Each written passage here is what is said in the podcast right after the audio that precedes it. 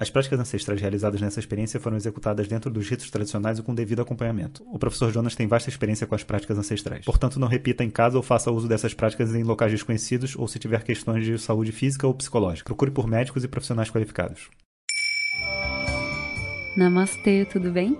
Aqui é a Citá e eu apresento a série Amazônia Luz de Vedanta. Para você, o quarto áudio dessa série: As semelhanças de uma aldeia indígena e uma vila na Índia.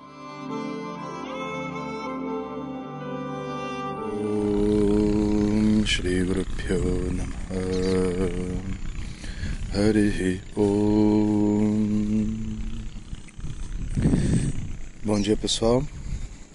Pelo barulho, vocês já sabem que eu estou à beira do rio Aqui na Amazônia. Compartilhando um pouco das experiências que eu estou tendo Deixando vocês viajarem aqui junto comigo. E é bom também para minha cabeça aí Registrando né, tudo.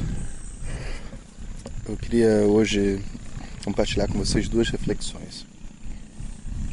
Considerando que a maior parte de vocês que estão me escutando já me acompanham de outros carnavais, então são alunos de Vedanta ou interessados em espiritualidade. A primeira reflexão é que, gente, essa aqui é a nossa Índia, de verdade. Se você olhar para as casinhas, a simplicidade, a vida e etc., do que está acontecendo aqui, é exatamente a mesma coisa que acontece numa vila na Índia, no interior da Índia em geral, onde é, a gente tem assim essa oportunidade, sabe, de mergulho e limpeza daquela tradição. Claro, se você for a Delhi, a Mumbai, não vai ser assim. Mas também a proposta desses lugares é mimetizar uma cidade grande, né? Ocidental. Civilização moderna, ou melhor, doente, né? Agora, se você for para uma vila onde a vida está acontecendo da sua maneira natural e simples, a vida em vila é a vida em vila na Amazônia. Não tem nenhuma diferença.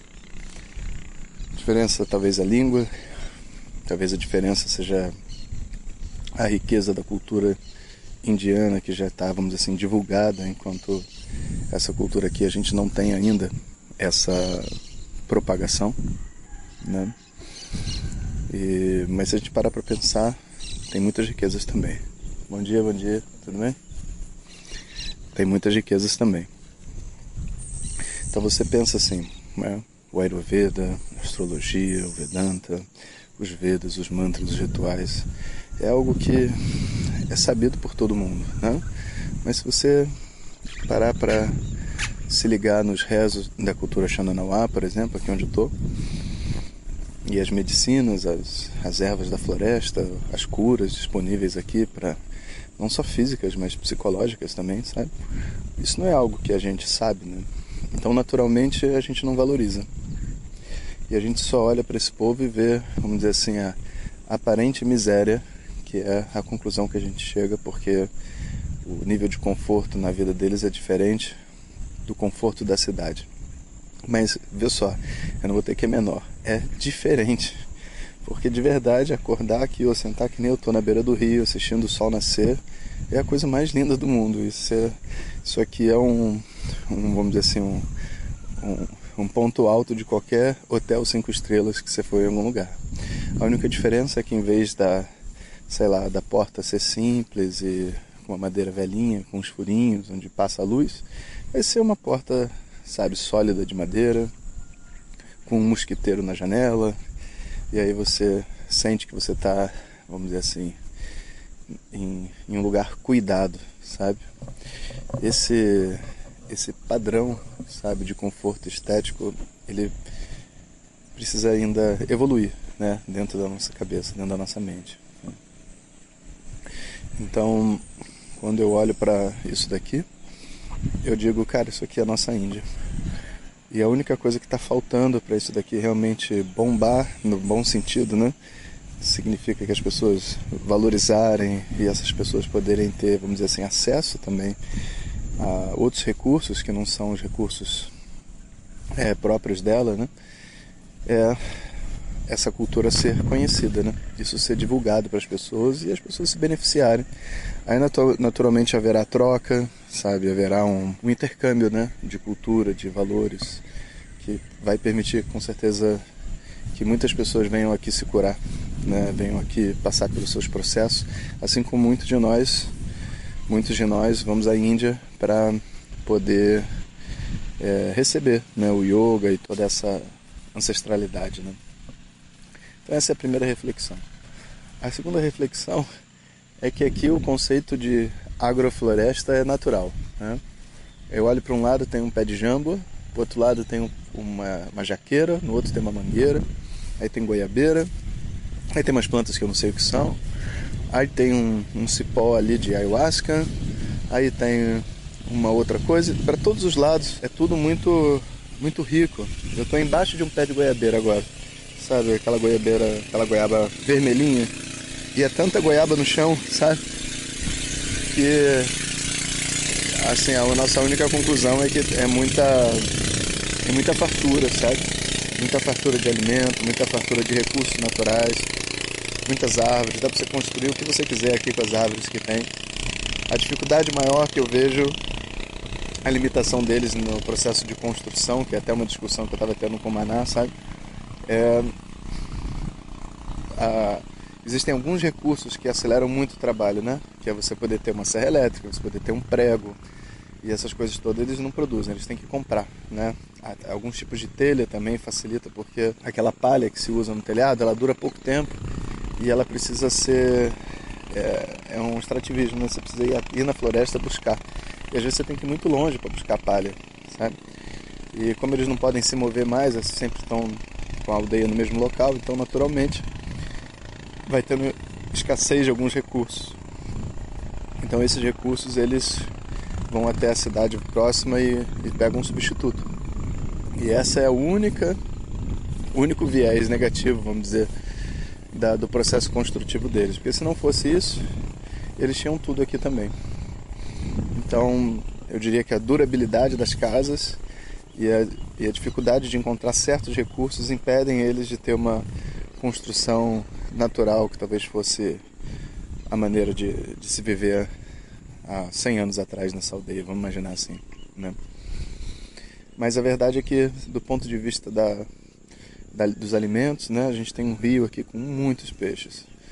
E eu não como peixe, né? Mas eu vejo todo mundo comendo peixe todo dia. Café da manhã é peixe, almoço é peixe. Ontem a gente chegou de noite Aí a recepção deles, um, dois garotos foram lá, pescaram três peixes, botaram no, numa grelha, numa fogueira que fizeram na frente da nossa barraca e ó, janta, né? Isso é incrível. A gente falou assim, poxa, o que vocês querem fazer? Eles perguntaram. Eu falei, ah, por que a gente não faz uma fogueira, né? Tipo assim, pra começar, né? Estamos na floresta. Ah, vamos sim. Olha, em menos de cinco minutos a fogueira estava pronta. Mas pronta sim, com troncos grandes, troncos pequenos é, o fogo pegando dentro, é, banco para a gente sentar, sabe? E tudo isso eles fazendo ali na hora, sabe? Cinco moleques assim que estavam é, nos ajudando assim. E daqui a pouco um pegou o violão e começou a tocar também. Você fala, cara, isso é... se a gente, eu falei, Yoshi, que está comigo aqui, meu diretor de fotografia e amigo, se a gente tivesse que se falasse assim, Jonas e Yoshi, façam uma fogueira, ia ser um projeto, né? Onde que vai, qual é a árvore, é não sei que, não, esses galhos vão funcionar, aqueles não vão funcionar, aí o isqueiro, aí não sei que. Olha, foi assim, não é, não é brincadeira não, cinco minutos a fogueira pronta, sabe? Você fala, caramba, realmente é uma vida adaptada, né? A gente tem muito que aprender sobre o manuseio da floresta, né? Essa intimidade com as coisas da floresta. Então, esse conceito que a gente escuta de vez em quando de agrofloresta é o que essas pessoas já vivem. E como um amigo meu me falou uma vez que estudou agrofloresta, ele não, ainda não é um, um, sistema que parece que é muito escalável, sabe? Você consegue produzir e exportar, né, fruta, milho e etc. com esse sistema. É, mas para as pessoas sobreviverem, né, ele é mais do que suficiente, sabe? Acho que a agrofloresta é o nosso antigo pomar, né? Nosso antigo jardim de casa, onde tudo é misturado, você sabe onde está tudo e você vive, né, circulando aquelas aquelas frutas e raízes que ali crescem, né? Então, ontem a gente teve a oportunidade também de fazer, de plantar alguns cipós. Isso também é uma curiosidade para quem se interessa, né? Existem quatro tipos de cipós aqui. Todos eles estão associados a essa medicina da ayahuasca, que eles chamam de uni. Mas o cipó oficial deles é o que o pessoal chama de ourinho no aí para o sudeste do Brasil, né? Mas é, os outros eles não usam tanto. O ourinho que é o principal. Então eles têm ourinho para tudo quanto é lugar aqui e eles deixam o cipó dentro da água quando cai um cipó ali, alguma coisa assim, para ele não morrer, não, não ressecar, né? E aí quando tem a, a oportunidade, como hoje, ontem, né? Eles cortaram a, eles cortam em pedaços e plantam, né? até mesmo a medicina que eles usam é sustentável, sabe? Eles que são os índios que estão aqui num lugar que tem infinito cipó, sabe? Quando eles vão fazer a medicina, eles plantam a medicina antes. Isso não é uma coisa bonita? É realmente algo para a gente parar para pensar, né?